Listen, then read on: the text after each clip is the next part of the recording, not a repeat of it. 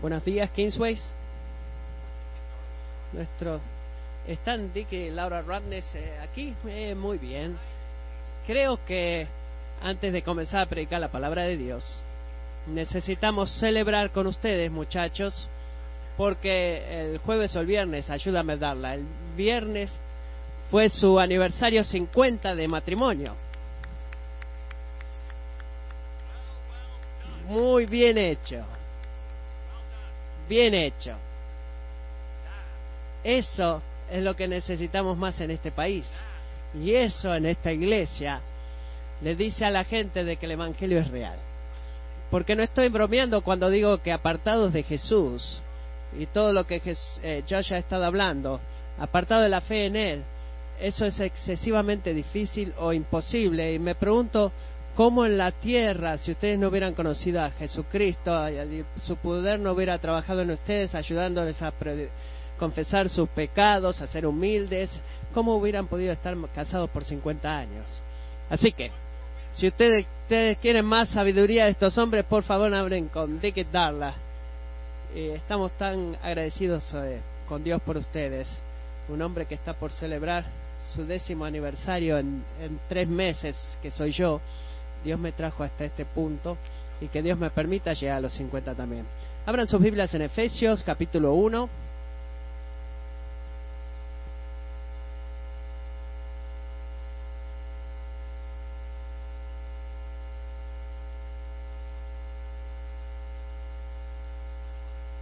mi honor predicar la palabra de Dios en esta mañana, pero eh, manteniéndonos en la palabra que hemos escuchado del Señor la semana pasada, quiero que ustedes sepan algo, iglesia. Quiero que ustedes sepan de que estoy le doy gracias a Dios por ustedes. Le doy gracias a Dios por ustedes. Pensando en eso en esta semana, le doy gracias a Dios por la forma en la que ustedes lo aman. Le doy gracias a Dios por la forma en la que ustedes le sirven, le doy gracias a Dios por la forma en que ustedes eh, eh, pelean eh, contra el pecado y, persiguen a la santidad. Le doy gracias a Dios por la forma en la que puedo ver que ustedes crecen en la disciplina de la oración. Espero que ustedes puedan sentir eso, que Dios está haciendo algo entre nosotros. Le doy gracias a Dios por el crecimiento del hambre que veo entre nosotros de compartir el Evangelio con gente que no conoce a Jesús saben, le doy gracias a Dios de que cuando la vida está difícil, es para muchos de ustedes, ustedes siguen confiando en Dios, siguen perseverando, y le doy gracias a Dios por eso. Kingsway, cuando pienso en ustedes, no pienso eh, de que son cristianos eh, eh, buenos, sino que pienso que ustedes son fieles santos, santos fieles, y le doy gracias a Dios por ustedes. Y quiero que ustedes sepan eso. Cuando Pablo dice en Efesios 1.16 a la iglesia en Efesios, no ceso dar gracias por ustedes mencionándolos en mis oraciones. No, no clamo ser el apóstol Pablo, pero oro por ustedes. Oro por ustedes, oro por ustedes en la mañana, cuando estoy medio dormido y trato de mantenerme despierto, oro por ustedes cuando estoy manejando en el auto, oro cuando ustedes durante el día, cuando estoy en mi oficina y Dios me trae eh, sus mismas necesidades en mi mente, en mi corazón. Oramos con ustedes como pastores, con Chris y Josh en nuestra reunión de ancianos y vamos al, en el directorio de la iglesia, de los miembros, página a página y traemos a cada uno de sus nombres delante del Señor en oración. Le damos gracias a Dios por ustedes y oramos por ustedes. Y no digo eso para eh, hacer algo, decir algo de mí, sino que lo digo para que ustedes sepan que Dios está trabajando en ustedes. Y yo y creo que en gran parte eso es en respuesta a nuestras oraciones y es un privilegio para mí unirme en oraciones con ustedes. Así que el domingo pasado nos hemos enfocado en Efesios 1, 15 al 17, en la motivación de lo que una de las oraciones más grandes de Pablo en este capítulo. Este domingo quiero que nos enfoquemos en los versículos 16 al 23 en el, en el contexto de la oración de Pablo. La semana pasada fue la motivación y esta semana es el contexto. Así que por favor síganme mientras leo Efesios capítulo 1 empezando versículo 16. No ceso de dar gracias por ustedes, mencionándolos en mis oraciones. Pido que el Dios de nuestro Señor Jesucristo, el Padre de Gloria, les dé espíritu de sabiduría y de revelación en un mejor conocimiento de Él. Mi oración es que los ojos de su corazón les sean iluminados para que sepan cuál es la esperanza de su llamamiento, cuáles son las riquezas de la gloria de su herencia en los santos. Y cuál es la extraordinaria grandeza de su poder para con nosotros los que creemos, conforme a la eficacia de la fuerza de su poder ese poder obró en Cristo cuando lo resucitó de entre los muertos y lo sentó a su diestra en los lugares celestiales, muy por encima de todo principado, autoridad, poder, dominio y de todo nombre que se nombra. No solo en este siglo, sino también en el venidero. Y todo lo sometió bajo sus pies, y a él lo dio por cabeza sobre todas las cosas a la iglesia la cual es su cuerpo, la plenitud de aquel que lo llena todo en todo. Señor, podrías bendecir ahora mismo la predicación de tu palabra para tu gloria. Amén. Amén. Amigos, ¿se han dado cuenta de que el conocer a Dios es la cosa más grande, la necesidad más grande que hay en tu vida? Tú no tienes que estar de acuerdo con eso para que sea verdad. El conocer a Dios es la cosa más grande que necesitas en tu vida, es lo que Él te ha creado para hacer, es lo que Él te ha hecho para hacer, Él te ha hecho para que lo conozcas. Y el conocerlo a Él para amarlo a Él y amarlo a Él para servirle. Así que ya sea que te des cuenta o no, la, oración más importante que podrías orar en cualquier situación, en cualquier circunstancia es esta, Señor, podrías mostrarme quién eres. Podrías mostrarme quién eres para mí ahora mismo, para que yo pueda conocerte y amarte y obedecerte. Señor, dime quién eres, muéstrame quién eres, revélate a ti mismo, a mí. Es la oración más importante que puedes hacer. ¿Por qué digo que Dios tiene que revelarse a sí mismo a nosotros? ¿Por qué digo eso? ¿Por qué lo digo de esa forma? Bueno, porque no está en nuestros pensamientos individuales acerca de Dios. Por favor, escucha esto, de que descubrimos la verdad de quién es Él. Hay todo tipo de gente ahí afuera, inclusive gente aquí mismo en este salón, que tienen todas ideas seculares o en sus mentes ideas de quién Dios es. Y muchos hombres que piensan podrían decir con un pluralismo de que, ¿sabes qué? Si hay 6, billones de personas con 6 billones de ideas diferentes acerca de Dios, bueno, creo que, ¿sabes qué? Bueno, creo que nunca vamos a saber quién es Dios. Hay tantas ideas diferentes de quién es Dios. ¿Cómo podemos saber quién es Dios? Y eso es loco. Eh, diría, bueno, seis mil millones o seis billones. Bueno, para ser honestos, eh, simpatizo con eso. Entiendo de esa lógica en esencia, pero simplemente diría que creo que hay otra opción, hay otra conclusión que tú puedes traer de la verdad de que hay seis mil millones de ideas ahí afuera acerca de quién es Dios y esta es la conclusión llamada de que tratar, en vez de tratar de pensar quién es Dios, o darnos cuenta quién es Dios, podemos creer en creer y someternos a lo que Dios dice que Él es. Espero que estén siguiéndome lo que les estoy diciendo, porque en Salmo 139, 17 el rey David nos dice qué precioso es para mí son mis pensamientos acerca de ti, oh Dios. No, mire lo que dice, dice cuán preciosos también son para mí, oh Dios, tus pensamientos. Es por eso que nos da su palabra Dios. Dios nos dice quién es Él y cuando estudiamos su palabra y obedecemos su palabra podemos aprender a pensar los pensamientos de Dios eh, y para Él. Y esa es nuestra meta cuando nos reunimos los domingos a la mañana, que mientras su palabra es predicada, que como pueblo aprendamos a pensar los pensamientos de Dios que son que vienen de Él, que provienen de Él. Y hay un número de pensamientos acerca de Dios. Verdades acerca de quién es Él en estos versículos que Pablo está orando que le revela a los efesios varias cosas que ellos necesitaban saber acerca de Dios. Así que podemos pensar los pensamientos de Dios como Él los piensa. Para poder hacerlo tenemos que aprender muchas cosas de Él. ¿Qué necesitamos saber de Dios, por ejemplo? Número uno. debemos saber que la esperanza, debemos saber de la esperanza de su llamado. Miren el versículo 18. Y es lo que Pablo alaba aquí.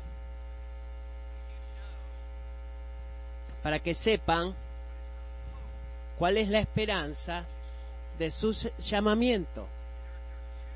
Ok, hay dos cosas que debemos entender aquí. Primero, es la naturaleza del llamado de Dios. Y segundo, ¿qué, se trata de este llamado que nos trae esperanza junto al llamado? Bueno, ¿qué, ¿cuál es esa esperanza? Cuando Pablo dice cristiano, que Dios te ha llamado, él está apuntando de vuelta al momento en el cual de tu, el momento de tu conversión, al momento en cuando Dios soberanamente intervino en tu corazón muerto y habló a tu corazón muerto y dijo, hágase la vida. Bueno, ese es el llamado que Dios está hablando, que Pablo está hablando acá. Nos ha dado el don de la fe en Cristo y debido a esa fe tú has, has cambiado de creer en lo que querías creer a creer en Jesús de muerte a vida pasada. Y la forma de que Pablo lo resume, todo lo que él acaba de decir en Efesios 1 al 14. Así que si Dios te ha llamado, significa que Él ha elegido, te ha elegido pensar en ti, en Jesucristo, antes de la fundación del mundo, de la creación del mundo. Si Dios te ha llamado, significa que Él te ha predestinado para adopción como hijo o hija. Si Dios te ha llamado, significa que Él te ha redimido a través de la sangre de Cristo, tus pecados han completamente sido perdonados y te ha dado una herencia eterna de gozo de vivir con Él cara a cara en gloria por toda la eternidad. En los nuevos cielos y en la nueva tierra. Si Dios te ha llamado, eso es lo que es verdad en ti, significa que cuando Él finalmente una todas las cosas en Cristo, tú vas a estar ahí. Y tú lo vas a ver y tú vas a experimentar en ese momento lo que significa estar parado delante de Dios sin, sin, eh, sin la más mínima muestra o pista de pecado. ¿Podrías imaginarte eso? Vas a experimentar lo que significa estar parado de Dios y poder decir en buena conciencia, sin ocultar nada, decir Jesús, tú eres más mi tesoro más grande. Cristiano, si tú has sido llamado por Dios, eso es lo que a donde tú estás yendo en el nuevo cielo, en la nueva tierra, no más sufrimiento, no más lágrimas. Tú no vas, no, no vas a anhelar estar en casa más porque vas a estar en casa. Es todo lo que Adán y Eva conocieron en el jardín del Edén, pero mejor todavía. No va a terminar. ser llamado, al haber sido llamado por Dios, significa ser ser eh, encontrado en su plan eterno de redención y decir que tu futuro en Cristo está seguro y, es, y te deleita. Bueno, ¿por qué puedo decir eso? Te preguntarás. Bueno, ¿por qué me llamó Dios? Bueno, porque Dios, el llamado de Dios no es como mi llamado. No, no es eso, estaba pensando en eso en esta semana. Cuando yo llamo a alguien, ¿qué sucede? Cuando tú llamas a alguien, ¿qué sucede? Bueno, pueden eh, escaparse de ti, pueden ignorarte, puede enviarte un voicemail, puedo eh, puedo gritarle a mis hijos que se callen y significa eso que se van a callar. No, no, eh, ¿por qué no? ¿Por qué? Bueno, porque mi llamado no es efectivo. ¿Saben qué? A veces funciona, a veces no funciona. Iglesia, Alabado sea Dios de que su llamado siempre es efectivo. Siempre es efectivo. Su llamado no es como nuestro llamado, es siempre efectivo. Romanos 8, a los que predestinó a esos también llamó, a los que llamó a esos también justificó, a los que justificó a esos también glorificó. Entonces, ¿qué diremos a esto? Si Dios está por nosotros, ¿quién estará contra nosotros? ¿Cuál es la respuesta a la, a la pregunta de Pablo? Nadie, nadie la gente puede tratar, ¿verdad? Pueden lastimarte, pueden criticarte, pueden decirte que tú no vales nada, de que tú no vas a ganar nunca nada, de que nunca cambias, de que siempre has sido de esta forma y nunca vas a ser lo suficiente bueno. Así que, ¿qué tú vas a decir, cristiano, a esas voces a tu alrededor y dentro tuyo cuando comienzan a decir esta clase de cosas? ¿Qué le vas a contestar?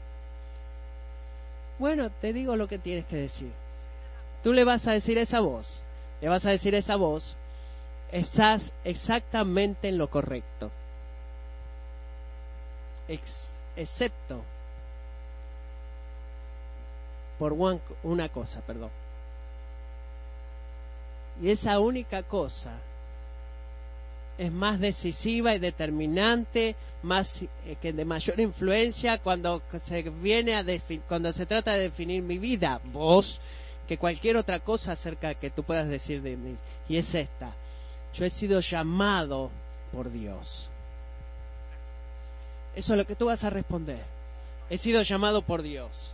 Y lo que Dios dice siempre pasa, viene al pasado. Tu futuro en Cristo no puede estar más seguro y de mayor deleite. Dios quiere que tú sepas cristiano, que tú sepas la esperanza a la cual Él te ha llamado para cuando la vida te tome por el cuello, eh, por ejemplo, o que su barco se hunde, que tú puedas enfocarte en tu Padre Celestial y decirle en medio de tu oscuridad, Dios, sé, sé, y te doy gracias de que un día tú vas a volver y tú vas a hacer todas las cosas nuevas. Eso es todo lo que tengo ahora. Y Señor, te doy gracias porque es lo que necesito.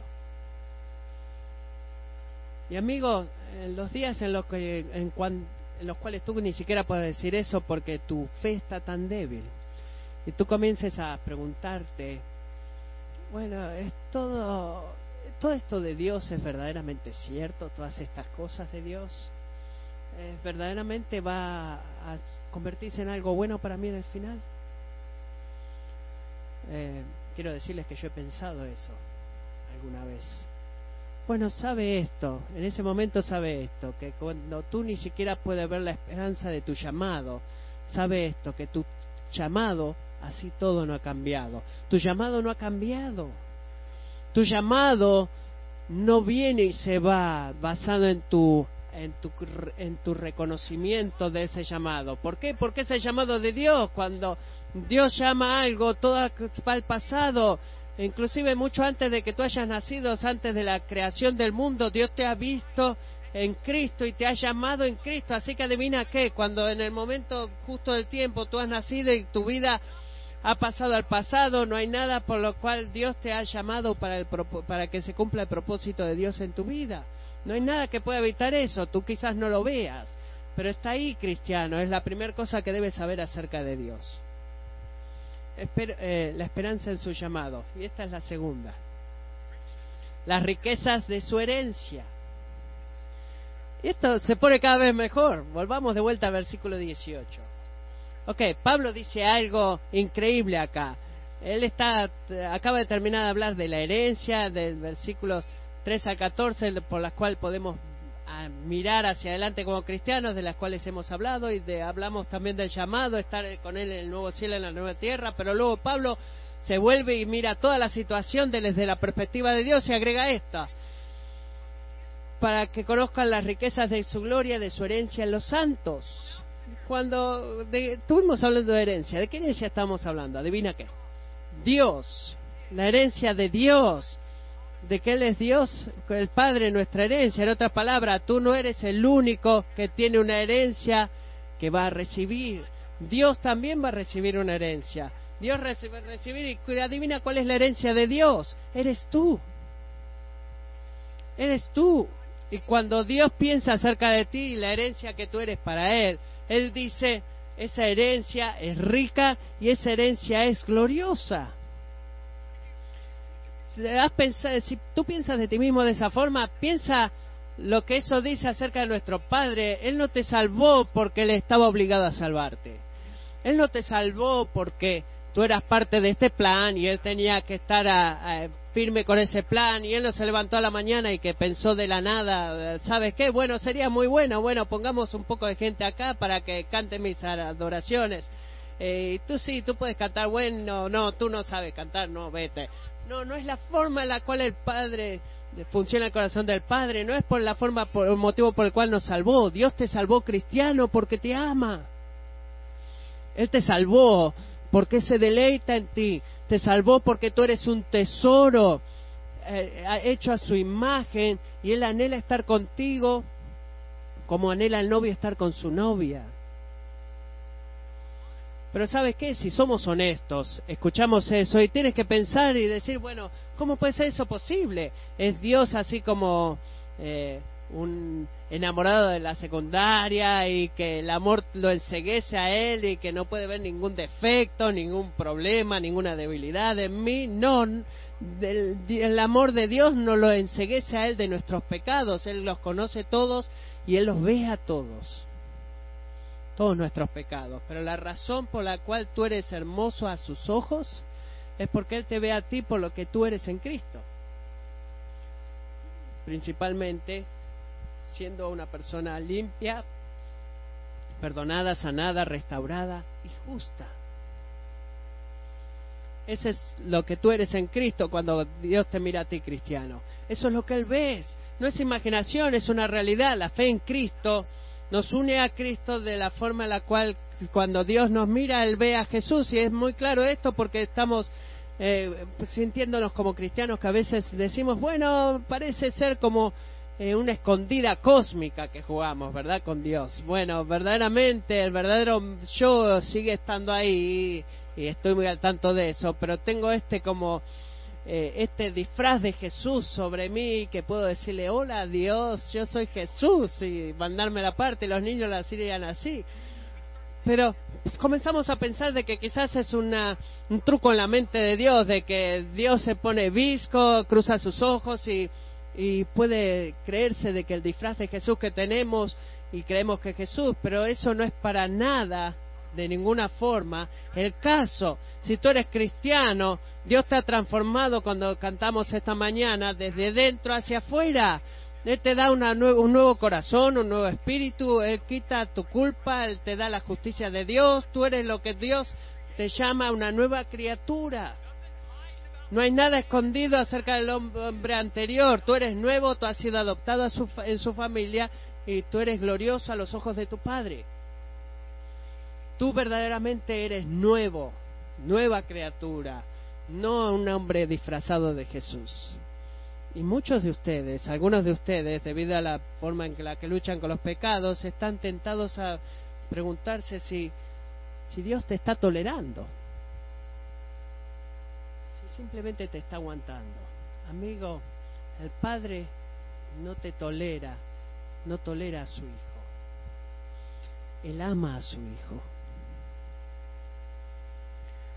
Si tú eres por fe, si estás unido a Cristo por fe, Dios te ama a ti de la misma forma.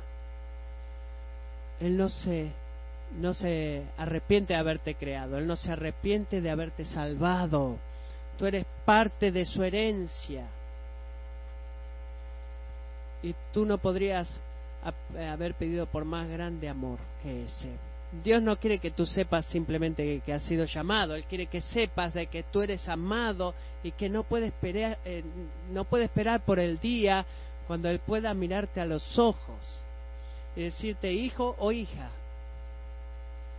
bienvenido a casa. Lo hiciste, lo lograste.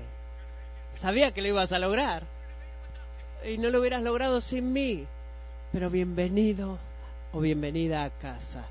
Es tan bueno verte. Y ese es el Señor, su gloria, eh, su herencia gloriosa, tú eres tú, Él te ha llamado, te ha amado. Y esta es la última cosa que debemos saber. Y vamos a estar un poquito más largo en esta parte porque Pablo lo hace. Debemos saber la grandeza de su poder, conocer la grandeza de su poder. Debemos eh, conocer la esperanza de su llamado, la riqueza de su herencia. Y ahora vamos a ver la grandeza de su poder. Estaba pensando eh, creo que podría usar esto como ejemplo. La gente, lo usé con gente joven antes, 17 años atrás, cuando aprendí a manejar en auto, era de cinco velocidades, eh, cuatro, cilindros, un Honda Accord, y me recuerdo estar sentado en el Midlothian High School en el parking lot y cambié el lugar con mi papá, me senté en el asiento, me puse el cinturón de seguridad, agarré el volante, me puse en la posición perfecta de conductor y mi papá me miraba y decía, bueno, básicamente apenas toqué el pedal del acelerador y todo el auto comenzó a hacer ruido. ¡Bum! Y como niño de 15 años recuerdo haber pensado en ese momento, wow, esta cosa es poderosa. poderosa. No sé si era lo que quería mi padre que piensa, pero estaba entretenido en eso. Una adrenalina pasó en mi cuerpo y no estoy bromeando en esto de, pasar los cambios, darle a, a, pisar el acelerador, largar el embrague y ver cómo esta increíble pieza de ingeniería salía andando. ¿Alguno de ustedes está conmigo en eso de que era una adrenalina, una aventura? Sí. Bueno, eh, bueno, por lo menos hombres y mujeres estaban preguntándome eso a ver si yo era el único loco, pero lo que hace el auto divertido manejar es el poder delante, eh, adentro del motor. ¿Qué es lo que hace un motor de cuatro cilindros? Nada, no tiene poder. Pero bueno, si tú eres cristiano, a lo que quiero llegar es a esto, es que hay poder dentro tuyo, poder verdadero, pero hay una gran diferencia entre tú y el auto, y esta es la diferencia. El poder en el, eh, el, poder que hay en el auto más caro puede seguir siendo medido. Puedes cargar, gastar dos mil dólares en un Honda Accord o dos millones de dólares en un Bugatti o uno de esos autos caros. No importa cuánto tú gastes, va a venir con una capacidad máxima de caballos de fuerza. ¿Y por qué quiero que decir esto? Que Pablo quiere que entendamos esto, que entendamos esto, la grandeza inmesurable que no se puede medir, el poder de aquellos que creen. Tú no puedes medir el poder de Dios que hay dentro tuyo. Bueno, y si tú no sabes, no puedes medirlo, ¿cómo tú sabes cómo es? ¿Cómo puedes saber Pablo cómo es? Eh, no puedo medirlo como se miden los caballos de fuerza. ¿Cómo hago? Bueno, porque Dios nos muestra cómo es. En los versos 20 a 23 nos das tres, tres ilustraciones de la obra de Dios en nosotros, de la gran obra poderosa de Dios en nosotros. Tres ejemplos, así que miremos esto conmigo. Ejemplo número uno, el poder de Dios que necesitamos saber. Primero, es el poder del Cristo resucitado y el poder, el poder que exalta a Cristo. ¿Qué clase de poder está dentro de ti? el Padre, el poder del Cristo resucitado y el poder del Cristo exaltado. Vivimos en un mundo que está lleno, lleno de un montón de cursos de poder, gente poderosa, máquinas poderosas, naciones poderosas, medicinas poderosas. Hay cosas que podemos hacer el día de hoy que eran absolutamente imposibles de hacer 50 años atrás, no se podían hacer. Pero para todo nuestro poder, ¿Saben que todavía no hemos podido darnos cuenta de qué hacer? Todavía no tenemos idea cómo resucitar a un hombre eh, de la muerte. No lo podemos hacer. No podemos resucitar a un hombre crucificado, ni siquiera el presidente de los Estados Unidos. Tú no puedes hablarle a ese cuerpo muerto por ti mismo con tu poder y que ese muerto resucite. Servimos un Dios que resucitó al Señor Jesucristo de la muerte. ¿Estamos de acuerdo? Yo no tengo una no tengo una categoría que pueda explicar esa clase de poder. No hay una experiencia de manejar un auto que se compare con ese tipo de poder. Pero no es solo lo que Dios, no es todo lo que Dios ha hecho. El poder del Cristo resucitado es el poder que exalta a Cristo y esto es lo que Pablo verdaderamente trae a todo esto. Verso 20 dice que cuando lo resucitó entre los muertos a Cristo le sentó a su diestra en lugares celestiales, lo que quiere es muy por encima de todo principado, autoridad. Versículo 21 por sobre toda autoridad, poder, dominio de todo nombre que se nombra, no solo en este siglo, sino también en el venidero, es lo que habla Dios. Piensen en eso.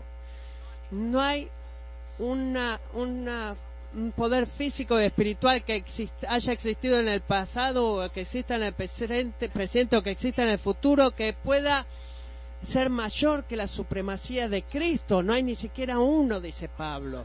No existe uno. Nadie puede clamar una posición de autoridad más grande que Jesucristo. Ahora piensa en eso. ¿Qué tipo de poder, poder toma para poner a Jesús en una posición en la cual él mismo califique para ser el mayor y el supremo sobre todo? ¿Has pensado alguna vez en eso? El Padre le dio eso al Hijo. ¿Qué clase de poder le tomó al Padre poder hacer eso? Bueno, va, es un poder inmesurable, no se puede medir ese clase de poder cuando Dios eh, usó para resucitar a Jesucristo. Esa es la figura número uno. ¿Qué clase de poder estamos hablando? Eh, figura número dos es un poder que sujeta todas las cosas a Dios. Ya que el poder es inferior a ti, no significa que ese poder es subjetivo a Dios. Hay una diferencia. Piensa en los últimos meses de la guerra civil. Eh, se puede discutir que el, ejército del general Lee era inferior al, ejército del general Grant, pero eh, estaba sujeto a Grant. No, no estaba sujeto a Grant el general Lee. Era inferior, pero no era necesariamente eh, subyugado a Grant. Y lo que Pablo nos dice que Jesucristo eh, ocupa una posición de suprema autoridad y en adición a eso, toda autoridad en el universo está presentemente sujeta a Jesucristo. Él ocupa una posición de suprema autoridad y toda autoridad en el, mundo, en el universo, todo nombre que ha sido llamado en el mundo que nos incluye a ti, a mí, está sujeto a su autoridad. Todo lo que hay en el universo es superior y todo lo demás está sujeto a él. Y eso levanta y eleva toda clase de preguntas para gente que le gusta pensar, comenzando por ejemplo como ¿cómo es posible de que eso pueda ser verdad y hay tanto sufrimiento en este mundo? Bueno, esa es una buena pregunta. Y no la digo porque no sé qué más decir, como la gente hace en la televisión. Bueno, esa es una buena pregunta. Bueno, habla de otra cosa ahora, no. Es una buena pregunta y amigos, la Biblia tiene una respuesta para esa pregunta, una buena respuesta.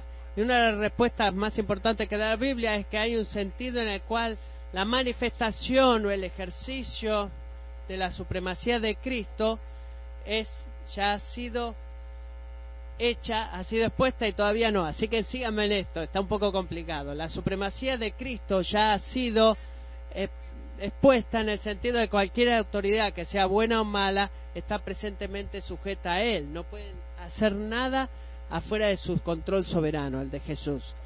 Pero tampoco es expuesta completamente en el sentido de que Jesús está esperando destruir todo poder maligno y que eso va a suceder al final de los tiempos, cuando Él regrese. Así que por ahora esos poderes se les permite continuar en rebelión, incluso cuando su rebelión está bajo la suprema autoridad del Rey Jesús y el control de Él en cada momento.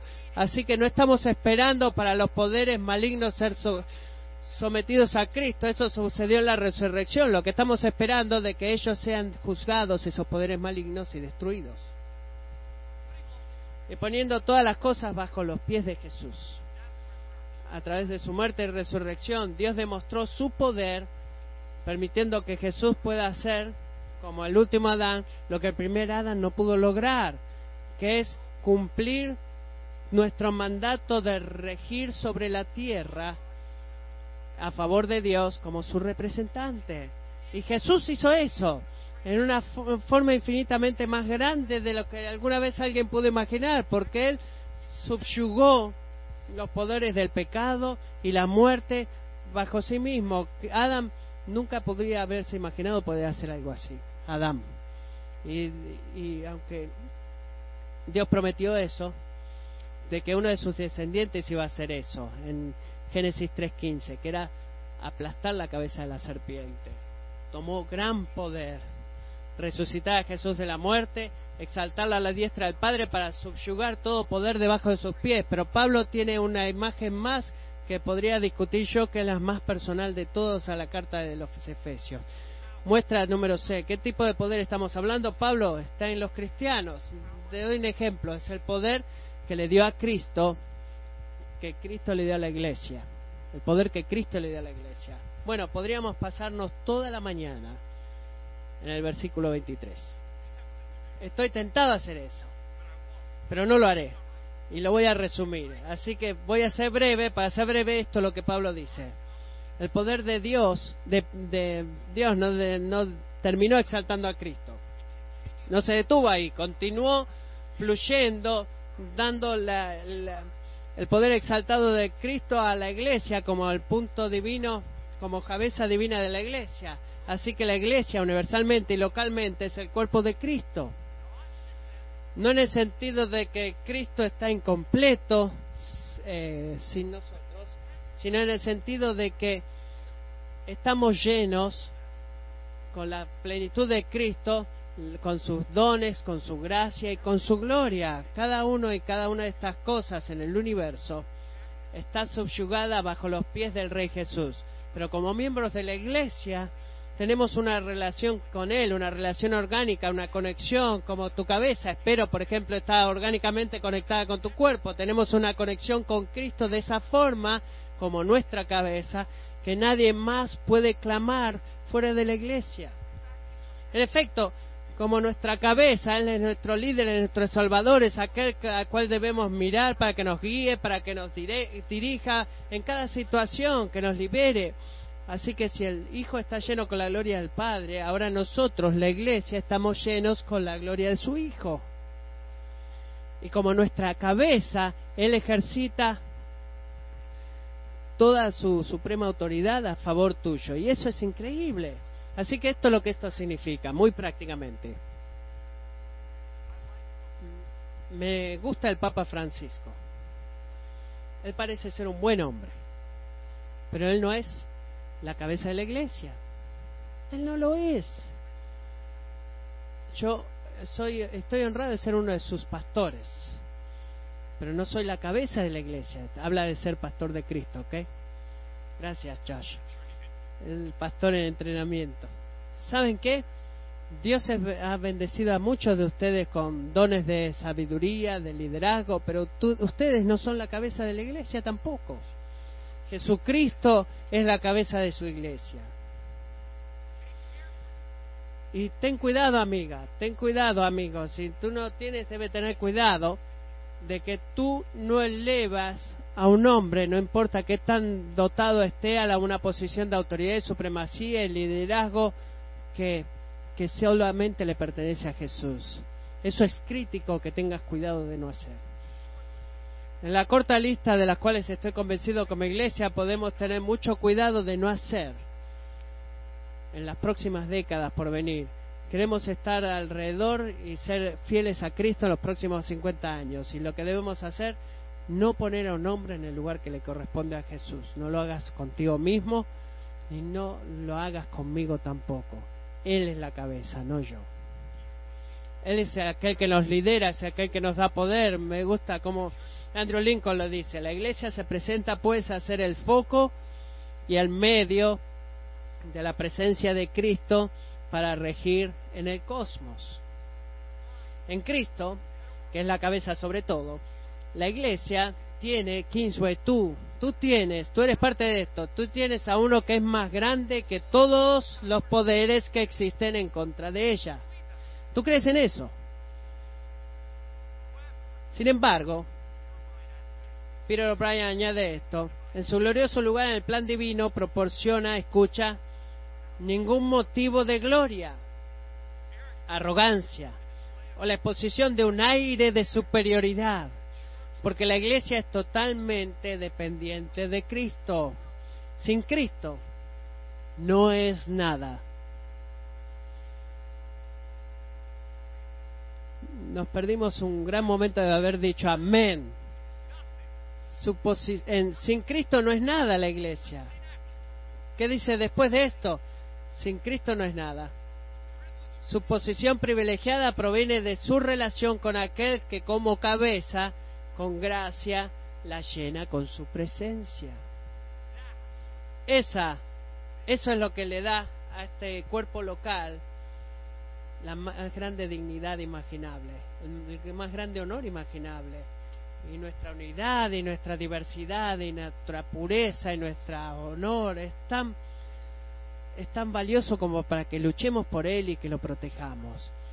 Es a través de la presencia de Cristo en nuestras vidas que podemos experimentar como iglesia la inmesurable cantidad de poder de Dios, el poder que levantó a Cristo de la cruz, el poder que exaltó Cristo y el poder que él subyugó todas las cosas a Cristo y que lo puso a Él como cabeza de la iglesia.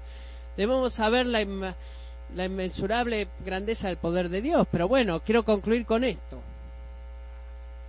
de que ese conocimiento, el poder de Dios es inmesurablemente grande y no es la meta final de la oración de Pablo. No lo es. Porque lo que Pablo está orando aquí no es para que los efesios conozcan de que Dios es poderoso, aunque lo es, o que Dios es supremamente poderoso, inmesurablemente poderoso, aunque lo es. ¿Qué es lo que él ora? Que, que ellos pues, pudieran conocer que la, el poder inmesurable de Dios está enfocado a ti, está para ti.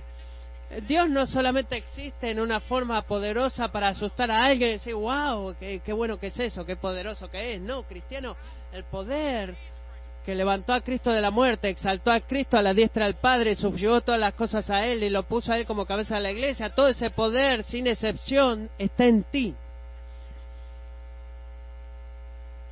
Confesión. Ah, yo no quería venir esta mañana pensando en esa mañana o eh, viendo eso y no, no lo hice.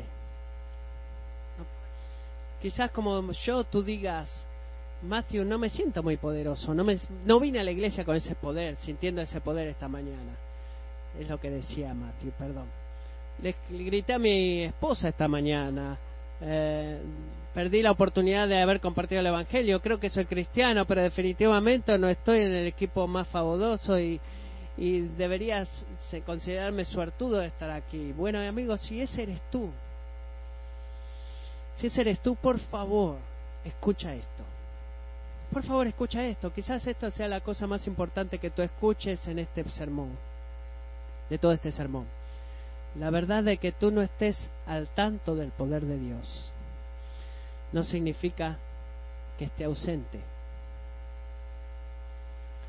El que tú no estés al tanto del poder de Dios que hay en tu vida no quiere decir que estés ausente, al contrario, una de las lecciones más importantes que podemos aprender como cristianos es que la experiencia del poder de Dios es usualmente acompañada por sentimientos de debilidad e insuficiencia e, y que te sientes inadecuado. Eso incluye a tu pastor. ¿Por qué en el mundo tengo que estar aquí? Digo yo. Bueno, porque Él nos ama tanto y te ama a ti tanto que rechaza permitirte experimentar su poder de la forma en que tú creas que tú tienes de que tú tienes todo, de que tú eres el hombre o la mujer, de que tú estás completamente cargado, y que vas a caminar en la iglesia y que tú vas a decir, bueno, voy a ir a hacer daño para gloria al reino de Dios y voy a destruir los principados. No, mira lo que dice 2 Corintios 4. Tenemos este tesoro en vasos de barro, dice Pablo, 2 Corintios 4, 7 esa es mi vida. Es una placa que tengo en mi biblioteca. Pero tenemos este tesoro en vasos de barro para que la extraordinaria grandeza del poder sea de Dios y no de nosotros. Y es tan verdad esto. Le pertenece a Dios ese poder y no a nosotros. Afligidos en todo, hay alguien afligido acá, acá, pero no agobiados, perplejos, gracias Pablo, pero no desesperados, perseguidos, pero no abandonados, derribados, pero no destruidos. Llevamos siempre en el cuerpo por todas partes la muerte de Jesús para que también la vida de Jesús se manifieste en nuestro cuerpo, porque nosotros que vivimos constantemente estamos siendo entregados a muerte por causa de Jesús, para que también la vida de Jesús se manifieste en nuestro cuerpo mortal. ¿Por qué digo eso? ¿Por qué digo de venir a la iglesia y ser motivado. Si vienes a la iglesia a ser motivado, porque yo digo que la experiencia del poder de Dios inmesurable, de, que vas a tener sentimientos de debilidad, insuficiencia y que te sientes inadecuado. ¿Por qué Pablo dice eso? Bueno, amigos, es debido a que hay algún, aquellos alrededor de nosotros que escriben libros el día de hoy que dicen que a menos que tú estés cargando hasta la vida como, como si fueras un G.I. Joe espiritual, que nunca duda, que nunca nunca tiene problemas, nunca se pregunta, nunca pierde la fe de que tu fe es débil, te dice, y que tú estás diciendo, denegando las, el poder supremo de Dios. Y dice, somos vencedores, así que levántate, reclama las promesas, si tú eres creyente, tú lo vas a recibir, te dicen esos libros. Servimos un Dios poderoso y su poder su poderoso está funcionando en ti, trabajando en ti. Vamos, levántate, despiértate. Bueno, sí lo es. El poder de Dios está trabajando. Les doy la derecha en eso. Pero el poder de Dios no brilla cuando todo se está destrozando. en tu vida física, en tu cuenta de banco, en tus relaciones, en los pagos que estás haciendo en el auto. No. ¿Sabes cuando el poder de Dios brilla más brillantemente? Cuando tú te sientes que te estás dando por vencido. Y tú no tienes nada en el tanque, tu tanque está vacío. Y tú clamas a Dios con esta mezcla de confusión, desánimo, y tú desearías irte y le dices, Padre, por favor ayúdame. Ayúdame. No sé ni siquiera por qué orar, dice, pero te necesito, Dios. Necesito que fortalezcas mi fe. Necesito que enfoques mis ojos en Cristo. Necesito que estés para mí cuando yo no puedo estar para mí mismo. Mi fe está tan, tan débil ahora. Ayúdame, por favor.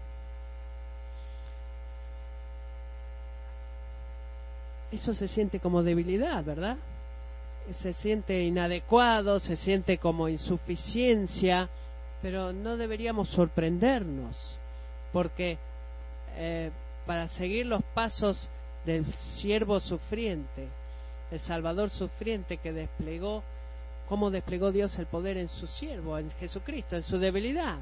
No es que nos ha invitado a, un camino de, de que nunca vamos a fallar, sino que nos invitó a un camino de gloria inevitable, como el poder inmesurable más grande del poder que se, que se perfecciona perdón, en tu debilidad. No se siente tan a menudo como nos gustaría sentirlo. Pero ese es por diseño que Dios lo hizo así, para mantenernos dependientes y humildes y desesperados por Dios. Amigos, tenemos una desesperada necesidad por el conocimiento de Dios. Necesitamos saber la, esperanza de su llamado, las riquezas de su herencia, la grandeza de su poder. Y alabado sea Dios de que la sed por el conocimiento de Dios es una sed por la cual Dios está más deseoso, deseoso de darte. Nuestra más grande necesidad eh, está enfoque con el deseo más grande de Dios. Si tú estás cediendo en tu corazón y anhelas conocer a Dios, si tú estás cediendo, anhelante y hambriento de conocer el don de Dios y conocerlo a Dios, de que necesitas su poder y que tú debes conocer su, su, su fe, de, no tener, de tener fe, de confiar en Él cuando tu vida se cae a pedazos, cuando tienes problemas con tu esposa, con tus hijos, necesitas poder para proclamar el Evangelio con valentía, de ser compasivo durante la semana con tu prójimo. ¿Y qué es lo que tú haces? Oras y le pides a Dios eso, y le pides a Dios que te des eso. Y eso es lo mismo que quiere Dios para ti. Así que oremos. Oh Señor, Dios en el cielo, gracias por el privilegio en esta mañana de una pequeña forma de pensar, pensar tus pensamientos en nuestras vidas. Y oro, Señor, que mientras cantemos y que hagamos eso con un corazón que está dispuesto a exaltar nuestra necesidad de necesitar tu poder. Grandemente necesitamos tu poder ahora mismo. Espíritu de Dios, pido que tú derrames en abundancia en este lugar, ahora mismo, ese poder. Señor, eh, junto con mis hermanos y hermanas, vengo a ti y digo, Señor, Dios, quiero conocer la esperanza de mi llamado. Quiero conocer tu propósito para mí, quiero conocer tu corazón hacia mí, las riquezas de tu herencia. Más que nada, Señor, necesito saber la inmesurable grandeza de tu poder, especialmente cuando me siento tan débil. Oh Dios, renueva nuestra fe como iglesia ahora para creer y confiar que tú estás obrando en nosotros cuando no lo sentimos y no lo podemos ver. Doy gracias, Padre, por ejemplos ilustraciones de tu gran poder en Cristo, con los cuales podemos mirar y decir, bueno, si ese tipo de poder funciona en mí, entonces es bueno para mi alma, para tu gloria oro. Amén.